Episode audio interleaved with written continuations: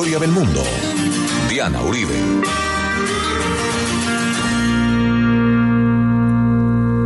Buenas.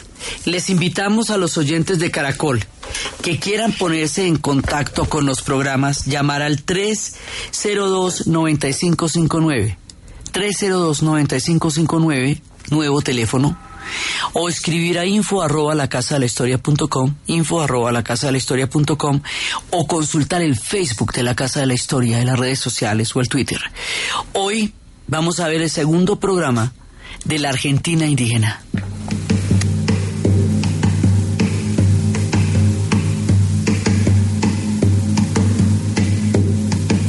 Sol de los arenales, regada en sangre del bravo Saigüenque, grito que está volviendo en tu desbocado otro pehuenche.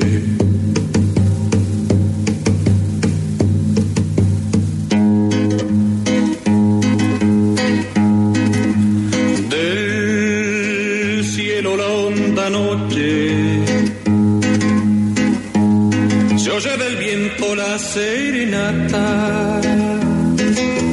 Tu voz la luna prende en la negra simba de mi araucana.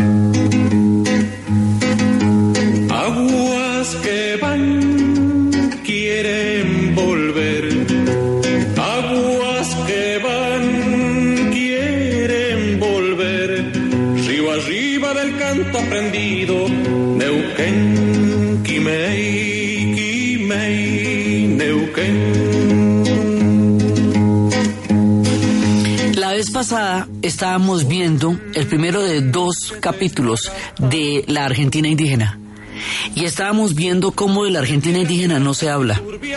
No se habla, no constituye una identidad colectiva hasta ahora. Es más que una historia invisibilizada, más que una historia olvidada, es una historia negada. Y eso es muy complicado, porque es que es una historia que deliberadamente se borró de la faz de la tierra para que no quedara como una huella de identidad histórica y quedara una huella de identidad fundacional desde los europeos. Entonces, históricamente esto no es así. Y estábamos hablando de los mapuches, y estábamos hablando de los macobíes, y estábamos hablando de sus cosmovisiones, y vamos a empezar a hablar de los pueblos del Segnam. Los pueblos del Segnam quedan en la Tierra del Fuego, y ahí hubo un genocidio de enormes proporciones. La Tierra del Fuego es uno de los principales destinos turísticos en la, en la actualidad junto con toda la Ushuaia y los, los grandes eh, picos nevados y también las expediciones, la- las cruceros por la Antártida. Entonces, esto es una parte tan llamativa, tan hermosa, tan descomunal, y sin embargo se ignora que ahí había y hay una gran cantidad, o sea, había muchos pueblos. Estábamos hablando de los Selknam, eh, los españoles los llegaron a llamar Ounas, pero ellos se llaman Selknam, como pueblos que habitaban ahí desde hace 13.000 años. Una historia profunda y larga. Pero resulta que a la hora de la constitución de las repúblicas estábamos hablando que en el momento de los españoles, que procederemos a contar eh, dentro de poquito porque es, digamos, como la historia común a todo el continente cuando lleguen los españoles, cómo van a llegar, de qué manera van a llegar, cuáles son las expediciones, la doble fundación de Buenos Aires, todo eso lo vamos a ver. Pero la llegada de los españoles no alcanza a crear asentamientos en estas zonas, como lo vimos en el caso de Chile con los mapuches y como lo vamos a ver en el caso de la Argentina.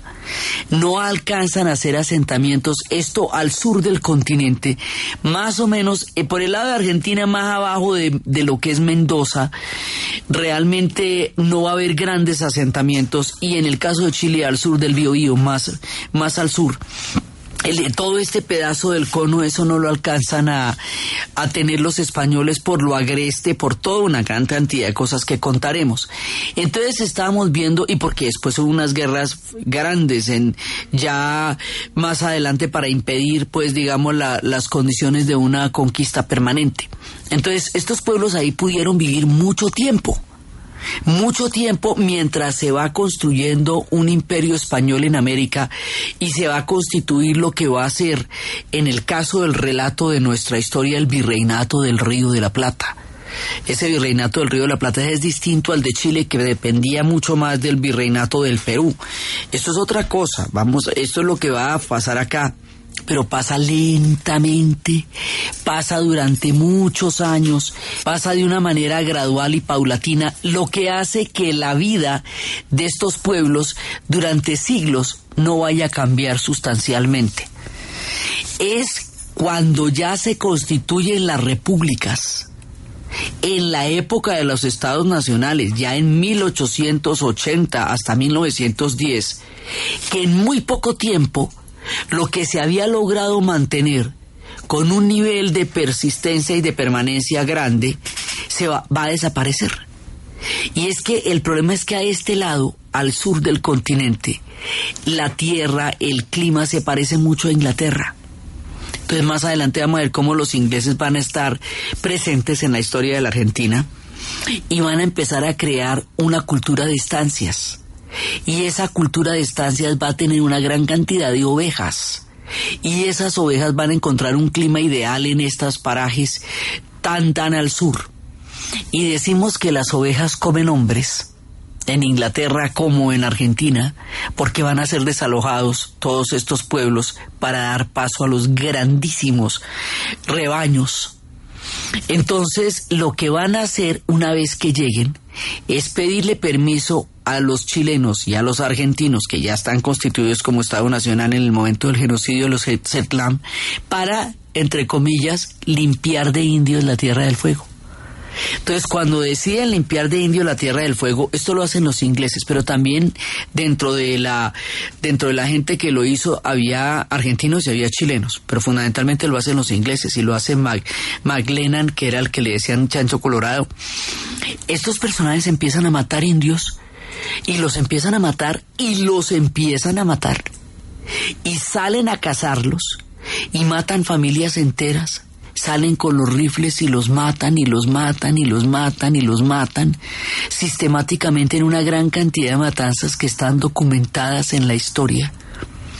Y los van desbaratando y hay un episodio de una crueldad terrible y es que una vez una ballena quedó encallada en las costas envenenaron la ballena para matar a los a las comunidades indígenas que comían su carne. Y se calcula que unos 500 personas de los Seiklam murieron de comiendo la carne de la ballena envenenada. O sea, esto es de una crueldad sin tener en cuenta ningún tipo de humanidad, ningún tipo de, de consideración esto era un proyecto de, de, una, de un gran negocio de pastoreo que se hace sobre un, una tierra donde se considera que hay gente que es un impedimento en el pastoreo. Digamos, esto es como lo de las First Nations o como lo de eh, las naciones, los nativos americanos, cuando los proyectos eran el exterminio por el exterminio, por la tierra. Entonces esto es exterminio total. Los pocos que sobrevivan los van a mezclar y los van a llevar a misiones y los van a llevar a, eh, eh, los concentran en, en un lugar donde los van a cristianizar y su historia se va a perder y la van a borrar. Entonces es muy difícil seguir la huella de ellos y esto va a ser cada vez más terrible hasta que en ya hace muy poco, porque esta es una historia realmente muy muy, muy grave, muy, es, una historia terrible la que pasa con los Selknam y con todo este genocidio. Ya en 1974 muere la última de la, de la tribu de los Selknam. Los que quedan ahora son descendientes, mezclados y cristianizados, eh, tratando de recuperar una identidad histórica arrasada del planeta con la idea de lo que se conoce como el genocidio Selknam, para dar paso a los pastoríos y a los rebaños, a la presencia inglesa, a la constitución de los estados nacionales y a un imaginario que más adelante va a ser europeo y que va a desconocer y a negar toda la historia de los pueblos originarios, pueblos que por lo demás estaban allá desde el principio de los tiempos.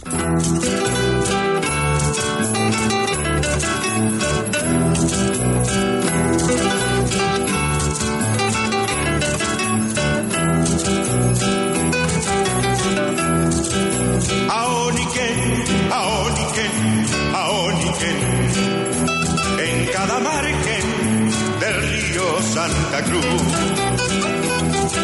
Llorando el silencio en el azul, por donde ayer tu paso dibujó la cruz al viento, guanaco cazador, boleando al viento, guanaco cazador, boleando al viento.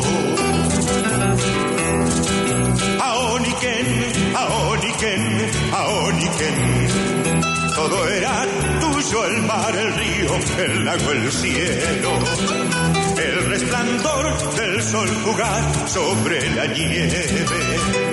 Eras el rey, errante soñador de los desiertos, plumaje de ñandú, boleando al viento, plumaje de ñandú, boleando al viento.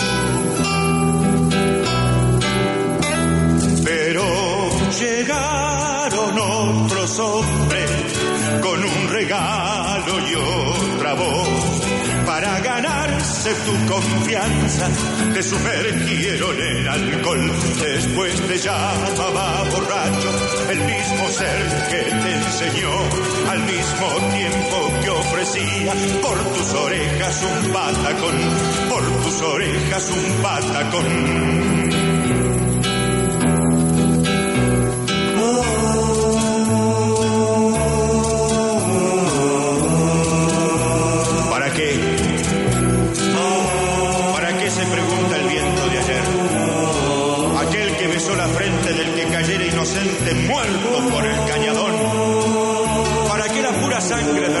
la ambición?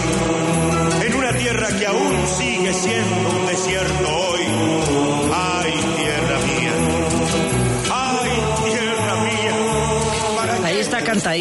Cual. Y eso pasó en la gran guerra del desierto con los Macobí, una gran cantidad de pueblos a los que vimos cómo los disgregaron, cómo los llegaron con prisa, como decían, y eso pasó, se consideraba desierto todos los lugares donde no habían europeos, ni tractores, ni, ni lo que los europeos llaman progreso ni trabajo. Entonces, en el Chaco era la gran guerra del desierto.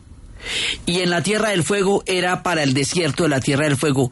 Eso estaba lleno de habitantes, lleno de pueblos y lleno de culturas.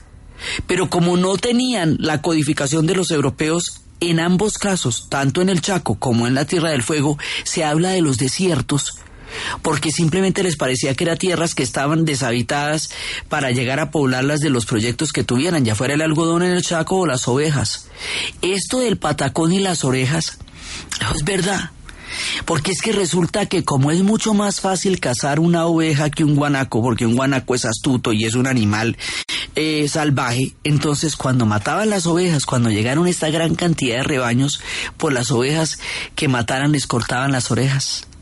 Entonces aquí la crueldad se ejerció de la manera más terrible como tanto como lo, lo, vimos en la Casa Arana en su momento por la cauchería, tanto como lo hemos visto con las primeras naciones, tanto como lo hemos visto reiteradamente en el mundo indígena, la crueldad ejercida sobre la ambición, de la manera más despiadada, pues lo de la ballena es una historia realmente terrible. Entonces, de una u otra forma, ya sea por los ingenios de algodón, ya sea por las estancias y los grandes rebaños de ovejas, ya sea porque los ingleses quieren hacer estancias en el sur, o porque los eh, quieren sembrar algodón en el norte, de una u otra manera, estos pueblos fueron borrados Y no fue durante la época de la conquista española, como lo veremos, sino fue durante la época de la constitución de los estados nacionales. Fue durante la época ya a finales del siglo XIX, comienzos del siglo XX. Es decir, esto es bastante reciente en épocas que los europeos podrían llamar más civilizadas. Esto no se hace bajo la ambición terrible de la conquista como pasó en el resto de la América. No, esto se hace ya de una manera sistemática e industrial y a gran escala. Y por eso era que decían los Mocovi, los blancos llegaron apurados. Entonces ya no tenían la intención de llevar una cristianización, ni un proyecto imperial, ni la corona, ni nada. Aquí lo que se necesitaba era el billete puro y duro y era montar el business. Y para montar el business sacaron a toda esta gente de la tierra de la manera más terrible, matándolos y cazándolos sin que nada ni nadie dijera nada. Ahora se habla del genocidio Setnam y ahora se habla de una recuperación de esa memoria atravesada por mil obstáculos pero la idea es que en esta época Mocovíes y todos los pueblos están tratando de encontrar un camino hacia la historia negada. Y lo que les digo, la condición de preexistencia, que se declaró que sí había pueblos porque es que ni siquiera se consideraba que los hubieran, entonces ahora hay una recuperación histórica de esto hasta donde sea posible. Pero en la identidad hasta el momento habían quedado negados. Esto es mucho más grave que invisibilizados, negados. Es decir, de cuajo no se reconocía la existencia de estos pueblos como los antepasados de los pueblos de la Argentina para, como les digo, darle el paso a una lectura totalmente europea de lo que va a ser eh, la constitución de, este, de esta nación en el futuro. Entonces, esto, digamos, aquí dejamos nuestro relato de, de, lo que pasa actualmente con los pueblos indígenas, con los pueblos originarios, porque eso es la situación en la que están ahora. Pero entonces ahorita nos devolvemos en el tiempo para narrar la llegada de los españoles, porque por supuesto en todo el continente de la América Latina llegaron los españoles o si no esta historia no la contaríamos en español y ellos no hablarían español y eso es lo que hablan. Incluso hablan porteño, pero para hablar porteño hay que hablar español. Entonces llegan los españoles, vamos a ver cómo llegan, es que los españoles no llegan de una sola sentada, llegan y llegan y llegan y llegan y llegan expediciones y ninguna logra sentarse. Y luego cuando va a haber una fundación va a haber dos fundaciones porque la fundación no logra sostenerse, digamos, la conquista de este pedazo del territorio es muy difícil, pero muy difícil porque esta es una geografía gigantesca. Entonces vamos a ver en qué estaban en estas tierras cuando llegaron los españoles, cuando empiezan a llegar los españoles y para sorpresa, digamos, de la historia, los que estaban en, en la parte norte de Argentina, hasta ahí habían alcanzado a llegar los incas. No parecería porque no están en la historia común registrado, pero sí, ahí había incas.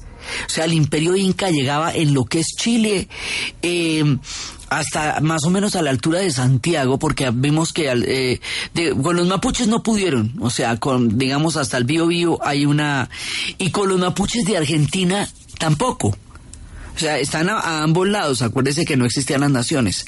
Pero los incas, que fueron los primeros que se enfrentaron con los mapuches, llegaron hasta el norte de la Argentina y hasta, el, y hasta Santiago en Chile. ¿Cómo lo sabemos? Bueno, venga, les cuento.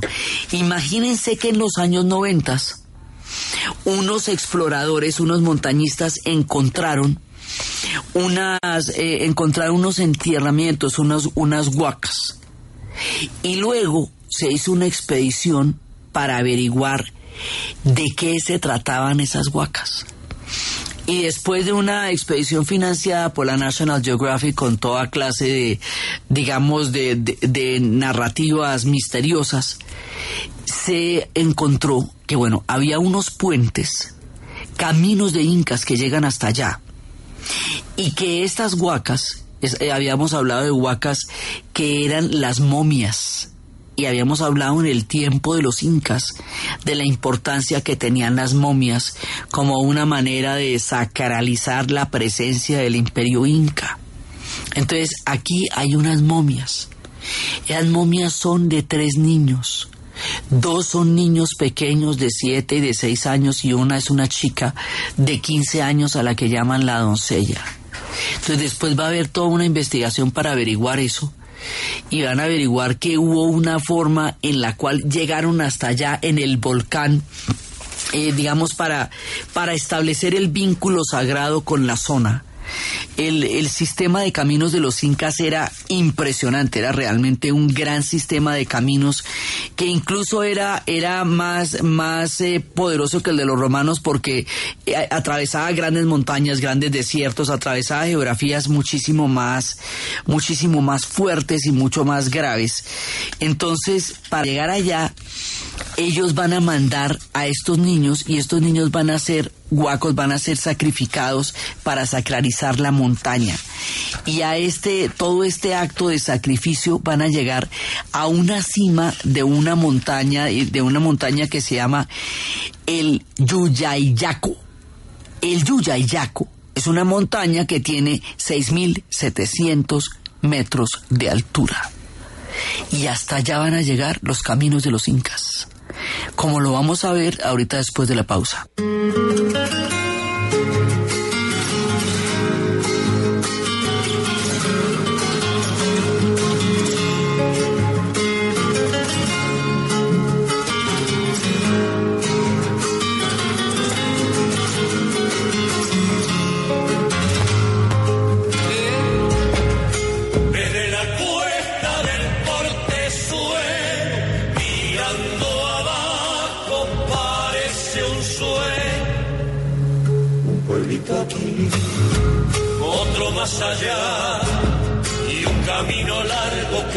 Se pierde.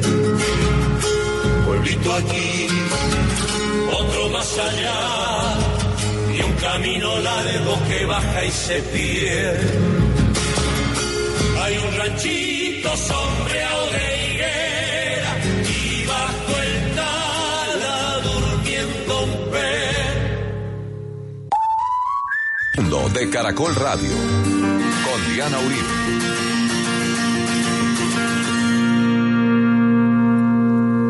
Cuando baja el sol, una majadita volviendo del ser. Y al atardecer, cuando baja el sol, una majadita volviendo del ser. Paisaje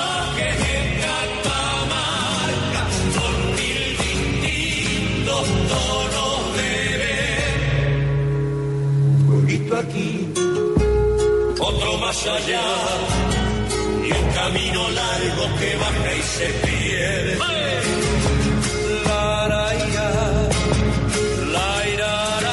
Cuando estuvimos en la historia del Perú, hicimos un gran recorrido por el mundo de los incas y vimos cómo era su estructura, cómo era su cultura, su enorme civilización, su sentido de lo sagrado, su organización, su sistema de caminos, de postas, de puentes, de, de, de, caminos enormes, cómo eran unos grandes ingenieros, cómo dominaban toda clase de pisos térmicos, desde las grandes montañas hasta la sierra y hasta el mar, y cómo van a llegar hasta este lado entonces, con el descubrimiento de Yuyayaco, vemos hasta dónde va a llegar el poder de los incas.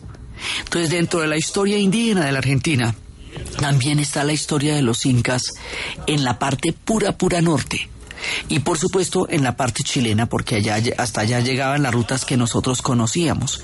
Entonces, esta, el mundo indígena también está relacionado con los incas, más adelante vamos a ver con los guaraníes. O sea, aquí lo que hay es una cantidad de huellas de historias indígenas que como les digo no están en el relato colectivo, pero están.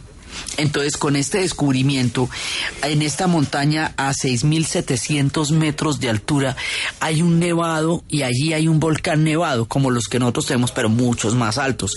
La cordillera en el sur se eleva a unos puntos impresionantes, porque allá en el sur es donde queda la Concagua con sus 6.962 metros de altura en la Argentina y todo eso. Allá es donde la cordillera se vuelve enorme, gigante, altísima. Entonces, en uno de esos grandes, en el Yuyayaco, hicieron una expedición desde Cusco Para llegar, o sea, estamos hablando de mil kilómetros, desde Cusco hasta Yuyayaco.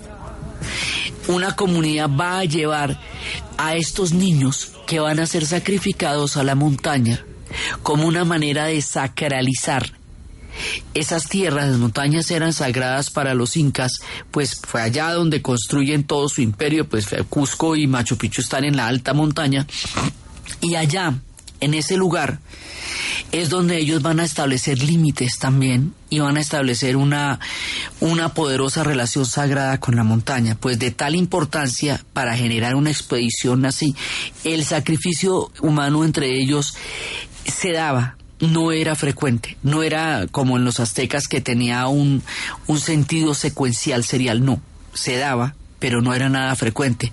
Sin embargo, estos niños que fueron encontrados allá fueron llevados en forma de sacrificio para sacralizar la montaña y allá se encontró una evidencia de un puente que nos habla de cómo los incas llegaron hasta allá.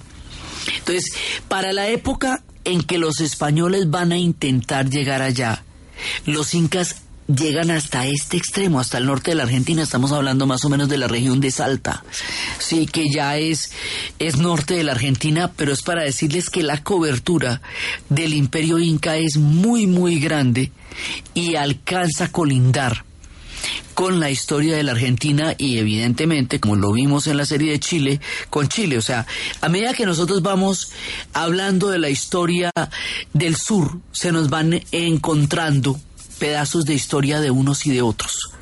Porque como vimos, las fronteras se hicieron mucho tiempo después. Entonces todos estos pueblos tuvieron influencias los unos de los otros.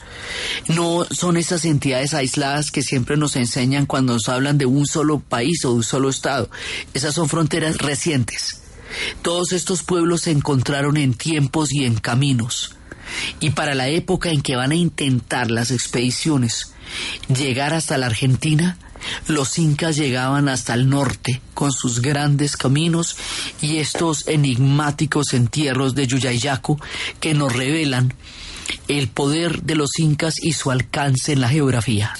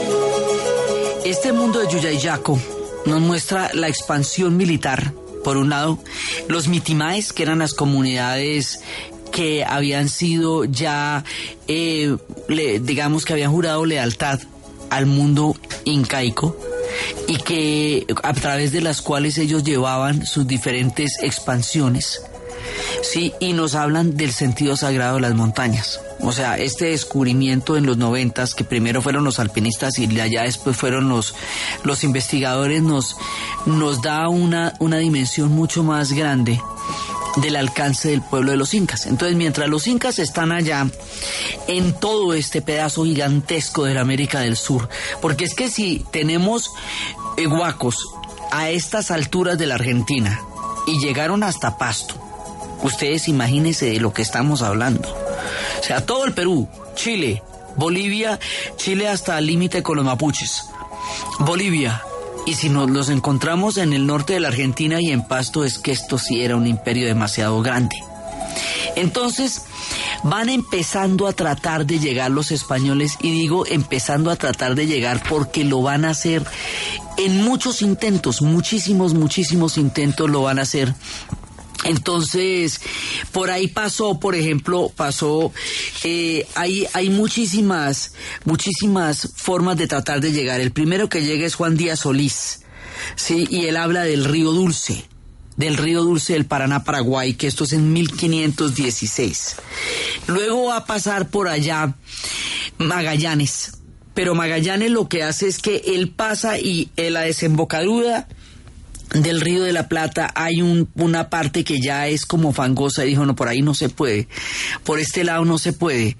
Eh, y por la desembocadura de estos ríos no se puede porque es, es, eh, ahí se hace difícil. Entonces él va a seguir. Y él va a seguir y seguir y seguir y seguir hacia el sur, hasta donde encuentre la manera de pasar al otro lado, que eso ya veremos es el estrecho, que llevará su nombre. Pero también va a llegar otro personaje que es el hijo de John Cabot. John Cabot fue el que fue arriba cuando estábamos en la llegada de los europeos al Canadá. Hasta allá se fue. Inclusive dijeron que él había, existe la leyenda de que había llevado a su hijo a esas expediciones, eso, eso es parte de lo que se dice que pasó. Pero el asunto es que Sebastián Cabot, hijo de John Cabot, el que fue hasta el Canadá, va a llegar hasta estas tierras también. Entonces, hay una, digamos, como una gran cantidad de, versiones de qué es lo que va pasando ahí, hasta estas tierras. Luego va a llegar Diego García en 1516 hasta 1528, pero nadie se logra quedar. Es solamente hasta que se dé la conquista del Perú cuando logran tener condiciones para intentar un asentamiento acá en esta zona de la geografía. Para eso, por lo que hemos visto, o sea, ya cuando llegan a los grandes, grandes, grandes imperios, solo hasta 1532, que ya es la conquista del Perú y del mundo de los incas, que pueden llegar a tener algún tipo, digamos, de, de, asentamiento o que puede por lo menos intentar eh, solidificar las expediciones al sur. Las expediciones al sur se van dando y es y se van dando y se van dando, pero no se quedan, no se logran asentar. Es cuando mandan ahí, después de la conquista del Perú, es cuando mandan a Pedro de Mendoza para fundar Buenos Aires. Entonces van a tratar de hacerlo pero la fundación de Buenos Aires tampoco les va a salir. La, la ciudad va a ser fundada dos veces. La primera vez ellos van a llegar allá y cuando llegan, ellos van a encontrar eh, los pueblos que quedan alrededor son pueblos, eh, digamos los seminómadas. ¿Qué quiere decir eso? Quiere decir que a ratos cultivan y quiere decir que a ratos eh, que a ratos se mueven. O sea, desde el punto de vista de una civilización sedentaria no se entiende el mundo de los seminómadas. Porque no es que sean pueblos que solamente sean recolectores o que solamente sean agricultores. En ocasiones cultivaban y en ocasiones recogían. Entonces se van a encontrar con una población que al principio está ahí y luego no está. Entonces, eh, esta incompresión de todo el fenómeno cultural, por ejemplo, cuando estábamos hablando de los Clan había un detalle que también fue muy fuerte y es que cuando llegaron los cubrieron, ellos estaban desnudos y los cubrieron, resulta que cuando usted lo cubren en esos climas, lo que pasa es que lo mantienen húmedo y se enferman. Entonces, aquí la gente tiene otra manera de adaptarse a la naturaleza, así que cuando empieza el primer desembarco, hay aparentemente hay una hay unos pueblos que están alrededor que incluso los ayudan que incluso eh, hay una cooperación con ellos y luego estos pueblos se van a se van a retirar y entonces empiezan a a buscarlos para ver si los siguen alimentando y empieza a haber una ya un nivel de confrontación con ellos cuando se sienten que los están que los están violentando. Entonces ahí esta primera expedición además las expediciones son eh, son expediciones sin mujeres. Como son sin mujeres entonces lo que va a pasar es que la violencia contra las mujeres indígenas va a ser generalizada, pues son pueblos que llevan muchísimo tiempo, hombres que llevan mucho, mucho tiempo allá en, los barcos. Entonces esto digamos que en un principio parecería ser una cosa eh, relativamente, eh, eh, digamos, de cooperación se va a volver una cosa mucho más fuerte. Entonces, la primera, la primera expedición es en 1536 y ahí eh, empiezan a tratar de relacionarse con ellos, pero finalmente esto va a llevar a un punto en que no, a pesar de que Mendoza era un intelectual, un tipo de primera línea, eh, que llevaba, digo de primera línea porque la mayoría eran segundones, los que no, no tenían claro qué iban a hacer con ellos los mandaban a las expediciones, pero van a llegar con 1500 hombres y llegan eh, y Mendoza tenía los libros de Virgilio y de Erasmo y se trajo caballos, no trajo ganado doméstico, pero sí caballos. Y allá la gente lo que hacía era cazar ñandús y guanacos. Y estos caballos, o sea, cuando la expedición desaparezca, que todos van a morir, los caballos van a quedar libres y van a ser también el, origen de los caballos libres de la pampa, porque todas estas expediciones una y otra van a desaparecer y van a quedar en la mitad de la nada, ¿sí? Entonces, ahí, eh, además, cuando él llega, cuando en el momento en que llega Pedro de Mendoza, lo primero que hace es matar al capitán de la expedición, que es Juan de Osorio, y lo mata por traidor y por amotinado entonces, pues eso tampoco ayuda a la expedición y llegan al estuario y en el estuario van a ser un fuerte como eh, cuando estábamos en la historia de Chile hablábamos de sitiados, que eran estas pequeñas fuertes que hacían los eh, que hacían los españoles que difícilmente los podían mantener porque los sitiaban todos los pueblos. Entonces ahí en ese fuerte van a fundar la Santa María del Buen Aire, sí, en la banda occidental del Río de la Plata y ahí es donde van a estar, pero esto va a quedar, van a quedar sitiados. Ya después de 15 días no, no va a haber ahí nadie, esto va a ser una cosa muy complicada y va a ser muy difícil mantenerse allá. Entonces los sitiaron, les mandaban flechas prendidas, ya cuando la cosa llega a un nivel de confrontación enorme. En el sitio al que se ven sometidos empiezan a comerse los caballos y luego se habla de que se comieron eh, los unos a los otros, o sea, a los que se comían los caballos los ahorcaban. Y luego dicen que se comieron los cadáveres de los que habían ahorcado por haberse comido los caballos. Es decir, se habla de que hubo canibalismo al interior de estas expediciones españolas bajo el cerco y el sitio en el cual se encontraban con el mundo indígena. Entonces se habla de esto eh, y como esto es una cosa tan tan fuerte de admitir, entonces eh, decían que los caníbales eran en realidad los pueblos originarios que que lo, que lo hacían de una manera ritual. Entonces aquí hay toda clase de, de mitos y de leyendas sobre la fundación porque finalmente esto se va a acabar, ve, o sea esto eh, ahí no van a aguantar mucho tiempo. Mm, también se habla de que Mendoza tenía sífilis, eh, que se hablaba de la, eh, la fiebre de Nápoles o de España, y hay todo una, hay quienes dicen que él la trajo, hay te dicen que había otra cepa que estaba en América, eh, que era la venganza americana, pero el asunto es que después de todo esto, entonces eh, tratan de fundar tres ciudades que serían la Señora del Buen Aire, Corpus Christi y La Esperanza, y cuando finalmente muere, Mendoza tira su cadáver al mar. Tirar su cadáver al mar es una de las cosas más terribles que se puede hacer porque el entierro en, en, en Campo Santo era muy importante en esta época.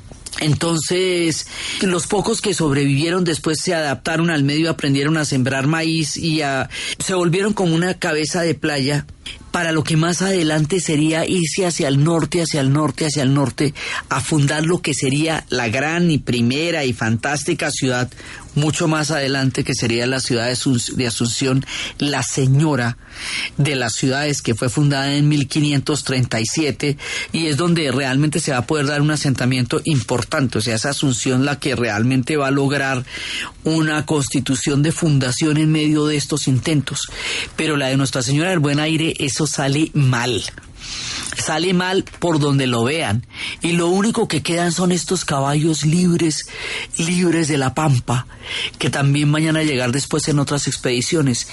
Mucho tiempo después, 52 años después, van a volverla a fundar cuando ya empiecen a temer que la expansión de los portugueses vaya a, entrar a tomarse estos territorios y ya mucho tiempo después van a fundar dos ciudades que van a ser como una especie de pinza de horqueta, dos fuertes, que serán Buenos Aires y Montevideo. ya a ambos lados del estuario para tratar de establecer una, digamos, de fijar una posición española en el momento en que los portugueses están avanzando y avanzando en la constitución de su imperio. Entonces, la ciudad va a tener dos fundaciones. Las fundaciones van a ser llenas de cantidades de cosas terribles y van a ser cantidades de, historias en las cuales eh, van a salir muy mal librados. Tanto las expediciones cuando están buscando, como habíamos hablado en el primer capítulo de introducción, de la ciudad de los papas blancos, del Argent, cuando empieza la quimera y van a buscar esto por todas partes, a ver qué pasa, después de haber conocido eh, ya el gran mundo de los incas, entonces viendo a ver qué hay por este lado, entre la quimera la locura de las expediciones, la manera como esto se hizo sin ninguna planeación, el desconocimiento total del terreno, el desconocimiento de los pueblos a donde llegaron, la geografía descomunal, toda la parte que tiene que ver con las expediciones y las fundaciones de Buenos Aires, sobre todo la primera, están rodeadas de tragedia, de malos augurios, de terribles presagios y todo le sale mal hasta que puedan fundarla eh, ya de una manera en la cual se pueden llevar allá, pero, pero estos se van, a, se van a demorar mucho, mucho tiempo. Y esos tiempos de la fundación son los que van a dar paso a tantas leyendas, porque, porque no hay, digamos, todo salió mal, esa, esa primera parte de la fundación es muy difícil. Entonces, eh, digamos, para que los españoles puedan afianzarse en estos territorios tan al sur, cuesta mucho trabajo. Lo vimos con los mapuches. En el tiempo de los sitiados vimos que al sur del Biobío, lo que construyeron al sur del Biobío no lo pudieron mantener. Y aquí vemos que las expediciones y las fundas tampoco les van a... sino hasta tiempo esta primera parte malos augurios, expediciones perdidas, gente sin esperanza, muriéndose tratando de lograr algo que tampoco te da claro con unas quimeras que no van a encontrar. La manera como se va a fundar ya Buenos Aires, las leyendas de la historia de la Maldonada, las relaciones con estos pueblos y la forma como estos asentamientos van a tener algún tipo de asidero en la historia como para que una ciudad como la de Buenos Aires quede fundada en algún momento y la forma como Borges nos habla de eso es lo que vamos a ver en el siguiente programa. Entonces, desde los espacios del genocidio del pueblo Selknam, de los pueblos desaparecidos, de los pueblos negados, de la grandeza increíble de los incas hasta extremos inimaginados del continente, de la bravura de la geografía, de las inmensas montañas, de todas estas tierras tan ignotas y tan difíciles de concebir para los españoles, de la quimera fallida y de los pueblos indígenas que van desapareciendo lentamente en la historia, en la inmensidad de estas geografías, en la narración de Ana Uribe, en la producción de Jessy Rodríguez. Y para ustedes, feliz fin de semana. Tus hermanos chiriguanos, avipones,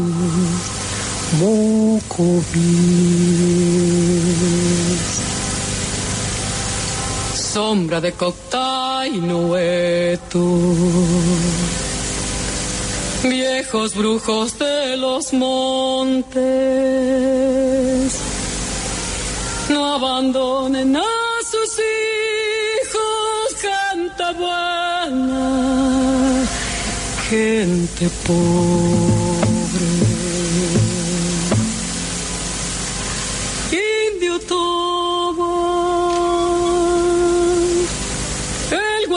y las corzuelas la nobleza del quebracho, todo es tuyo y las estrellas.